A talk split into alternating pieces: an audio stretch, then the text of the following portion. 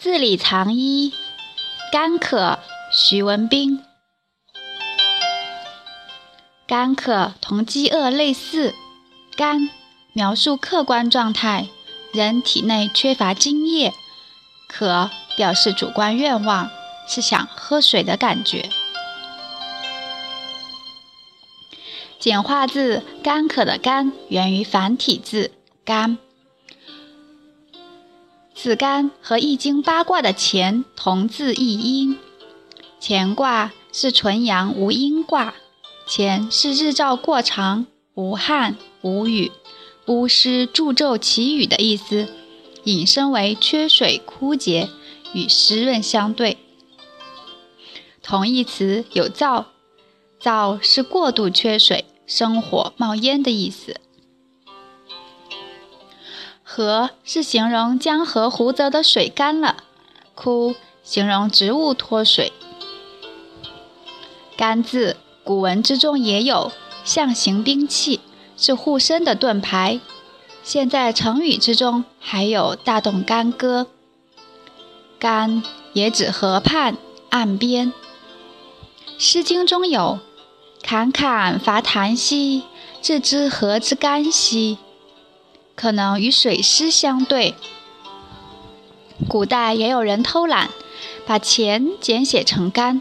比如干杯、干贝、葡萄干、外强中干等等。人体的百分之七十都是水，津液枯竭，古人形容为干。津液为阴，干为阴虚，也就是津液不足。《素问·经脉别论篇》：饮入于胃，游溢精气，上输于脾，脾气散精。上归于肺，通调水道；下输膀胱，水经四部，五经并行。意思是说，我们喝进体内的水，如果不经过六腑消化，不会直接变成我们的精液；不经过五脏的吸收封藏，精液不会留在我们体内。水饮为至阴，六腑之中。能消化水饮的首推属性太阳，最热的是小肠和膀胱。五脏之中能从津液者，首推属性太阴的肺脾。肾主闭藏，主要是指藏精。很多人盲目相信所谓的科学，以为喝水就能变成体液，以为打吊瓶灌水就是补液。人不是试管，怎么会加什么就有什么？低于体温的水，特别是冰水，首先要经过口腔、食道、胃的加温，这就要消耗体内阳气。对于胃气虚寒的人来讲，根本接受不了，不是水入即吐，就是胃中绞痛，最终腹泻了事。对于胃气实寒的人来讲，已经麻木麻木不仁，喝什么都无所谓，但是愈后不良。普通人喝多了会导致胃肠平滑肌迟缓，积液存水，水走肠间，粒粒有声。水在小肠中被赤肠热气化解，分清泌浊，其中的清被脾吸收，这才是精。被肺宣发速降，输布全身，剩下的浊分别被传输到大肠和膀胱，伺机排出体外。液的来源不是饮食，而是体内的贮藏精。这些精以脑髓、骨髓、膏肓、脂肪的形式存在于体内，需要的时候在下焦单元。丹田由元气蒸腾气化成为粘稠液体，由三焦输布到全身，散布于腠理间，滋润濡养细胞，渗入血管，是为血液。精与液不仅是粘稠与稀薄的问题，关键在于来源不同。腠理发泄，汗出层层，是为精，即便流失也容易补充。而眼泪、唾液、精液、阴道粘液、胃肠粘液、胆汁是液，由精髓所化，流失以后不容易补充。光喝水不解决问题，甚至会越喝越渴。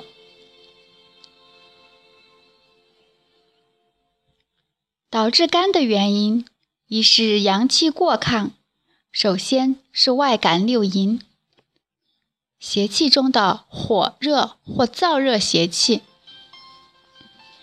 比如《素问·热论篇》，岐伯曰：“伤寒一日，巨阳受之，故头项痛，腰极强；二日，阳明受之，阳明主肉，其脉狭鼻，络于目。”故身热目疼而鼻干，不得卧也。又如《素问·阴阳应象大论篇》，热盛则肿，燥盛则干。意思是说，高烧的人会耗伤精，导致干燥。另一个内因，由于饮食不当和七情欲火产生内热，耗伤津液。比如《素问·伪论篇》，脾气热。则骨干而渴，肌肉不仁，发为肉萎。意思是说，体内脾胃过热，以至于细胞脱水，导致肌肉萎缩、麻木不仁。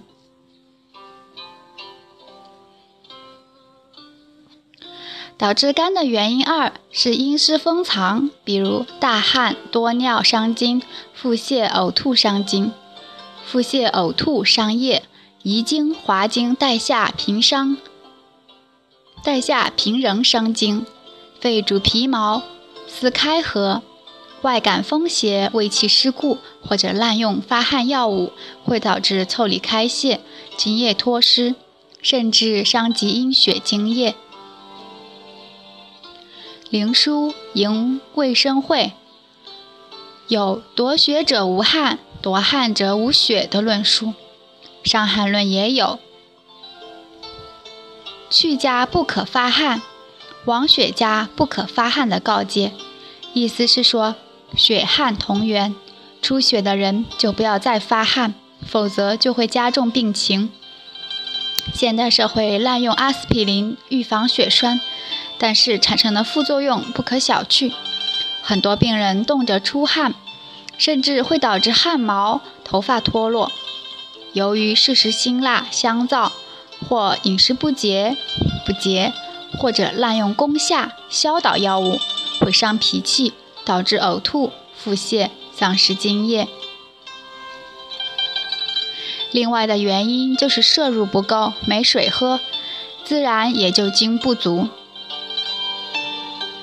普通人以为喝冷水、冰水才解渴，其实干渴的时候喝热水。才会减轻胃肠负担，有利于水快速消化吸收，成为体液，滋润濡养身体。另外，越渴越要慢饮。一个品字告诉人们要小口喝水，三口即止，留有余地，方便消化吸收。而现代人光图痛快，灌水牛饮。结果导致胃中存有大量的冷水，不是尿出去就是存下来，无法变成体液。喝水的学问还在于不喝淡水，淡水的副作用就是利尿，淡水穿肠过，体液无处流，所以古人要在淡水中加入苦味的茶叶，在吃西瓜的时候加入微量盐。目的就是为了防止津液流失。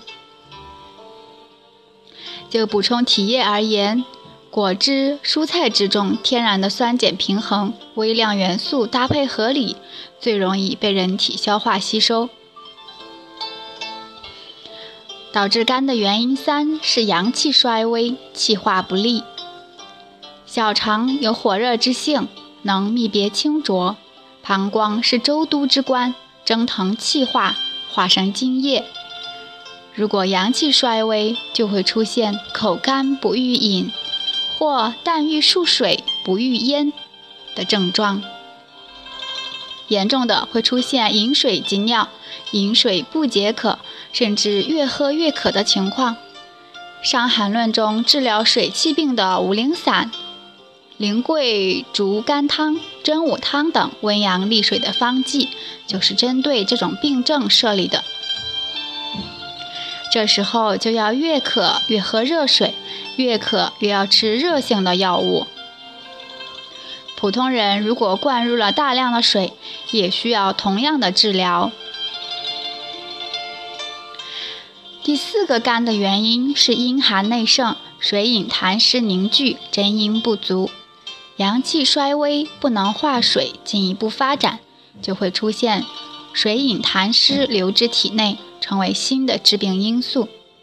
病人出现不干而渴的症状，如同在大海中漂流的人最终会渴死一样。体内尽管有水，但是是水毒，不是津液。治疗湿热的龙胆泻肝汤中，使用生地的原因就是照顾病人湿邪重，同时真阴不足的病机。有的不干却渴，盐水横流，胃肠流饮，腹满水肿，但是口渴欲饮，需要用石枣汤、六磨引子、泻痰饮，化水湿，阴寒去，津液自生。阴液不足的人需要饮食和药物调养，补充精髓，光喝水是没用的。古人用猪皮炖汤，或用猪皮冻作为药膳调养治疗鱼鳞病、蛇皮病。阴液极度匮乏的，古人用大补阴煎，就是猪脊髓加上黄柏、知母炖服。